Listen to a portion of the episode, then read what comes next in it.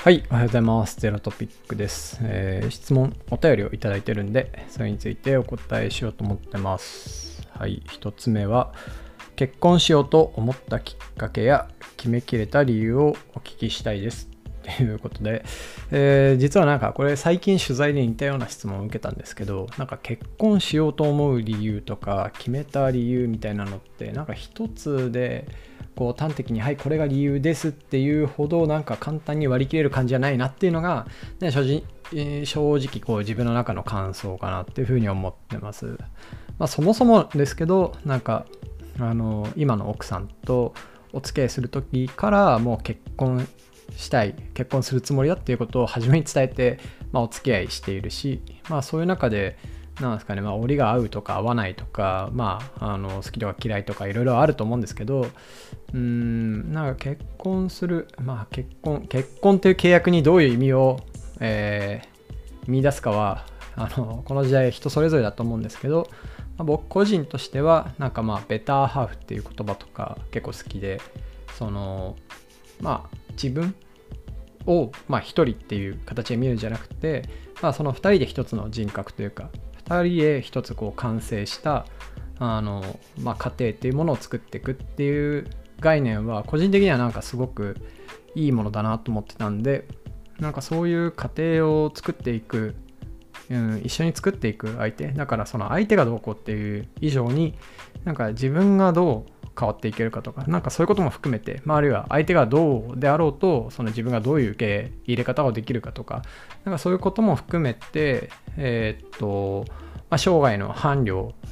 得たい、得るっていうことを、まあ、僕は結婚みたいなものに見出していて、なんかそういう意味で言うとね、あの、全てが足るってことって、やっぱ永遠にないと思うんですよね。うん。だけどその全てが足るとかそういうことを、えー満たすことを目的にするのではなくてまあ足るも足らぬも、えー含めてなんかその伴侶を得るっていう感じ、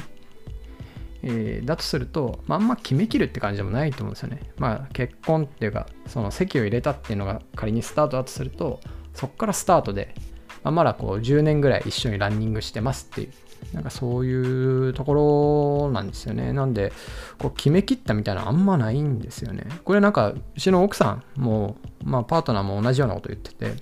なんか、なんだろう、その彼女が人に答えてたのは結構ウケるんだけど、あのなんだっけな、この人と一緒に住んだ方が合理的だと思ったみたいな。だけど、まあまあ、それはある種きっかけとかを表面的に答えるんだったら、まあそういう答えになるけど、別になんかそれが一個が大きい理由で結婚したとかそういうわけじゃないわみたいな。初めからそういうつもりで、まあ、付き合ったわみたいなことを言ってて、まあ同じ同じっていうふうに思いましたね。なんでこう、なんですかね、はい、よいしょみたいな、さあ結婚だ、うりゃーみたいな、はい、きっかけはこれですみたいなのは、まあなくって、ないですね。うん。うん、ないですね。まあ、ただなんかそう思える相手かどうかっていうのを、その、なんで思えたんですかっていう質問だっていうふうに捉え直すとすると、なんかそれはなんか先方というか向こうからのリスペクトが感じられることとか、なんか逆に自分が、あの、そういうふうに彼女をなんか尊重したいって思えるかどうかみたいなところが、あの、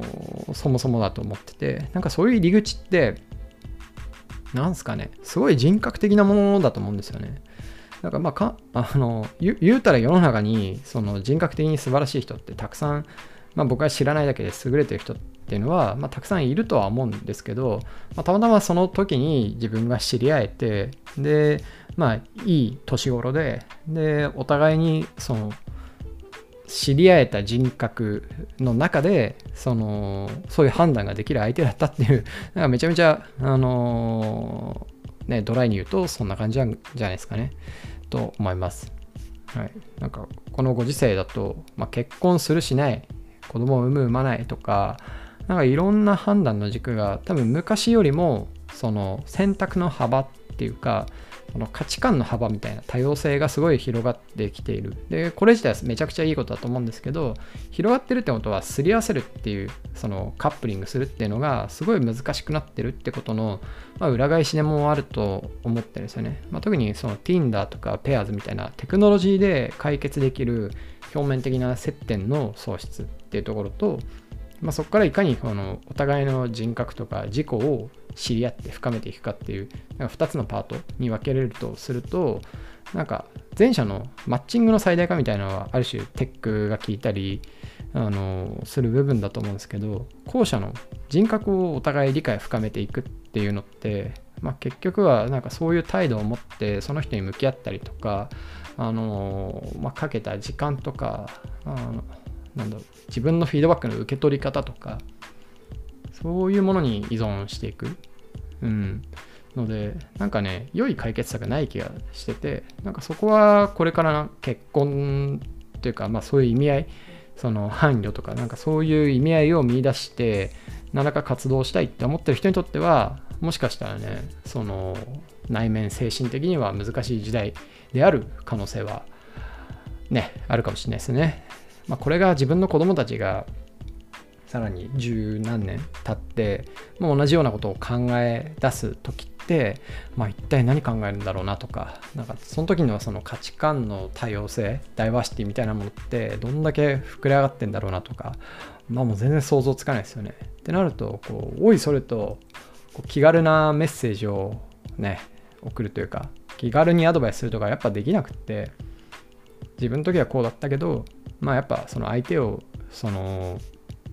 受容できるというか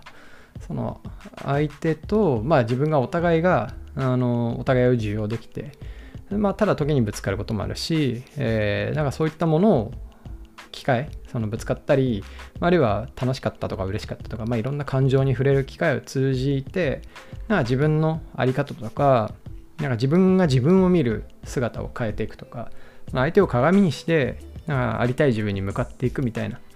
なんかそういう意味を見出してやっていくっていうこと自体は、まあ、そんな変わんないだろうし、まあ、それ自体はどんどん大変になっていくんだろうなっていうふうに思っております。はいまあ、よくこの短い質問からここまで話を膨らましたなとあの自分って偉いなっていうふうに思って回答しました。はい。はい。うん。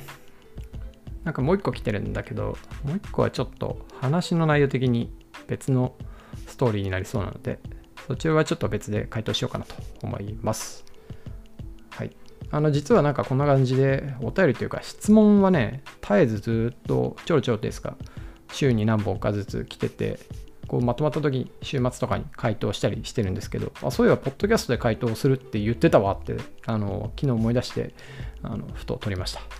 ということで、えー、まあ、感想等ありましたら、ぜひ、えー、お願いします。このこの辺の僕のね考え方についてはあの昔ブログみたいなのを書いてて愛するということっていう、まあ、本を読んだ時に書いたブログがあるんでそれ概要欄のあたりに貼っておくんで、まあ、ぜひ読んでみてください。はいそれでは。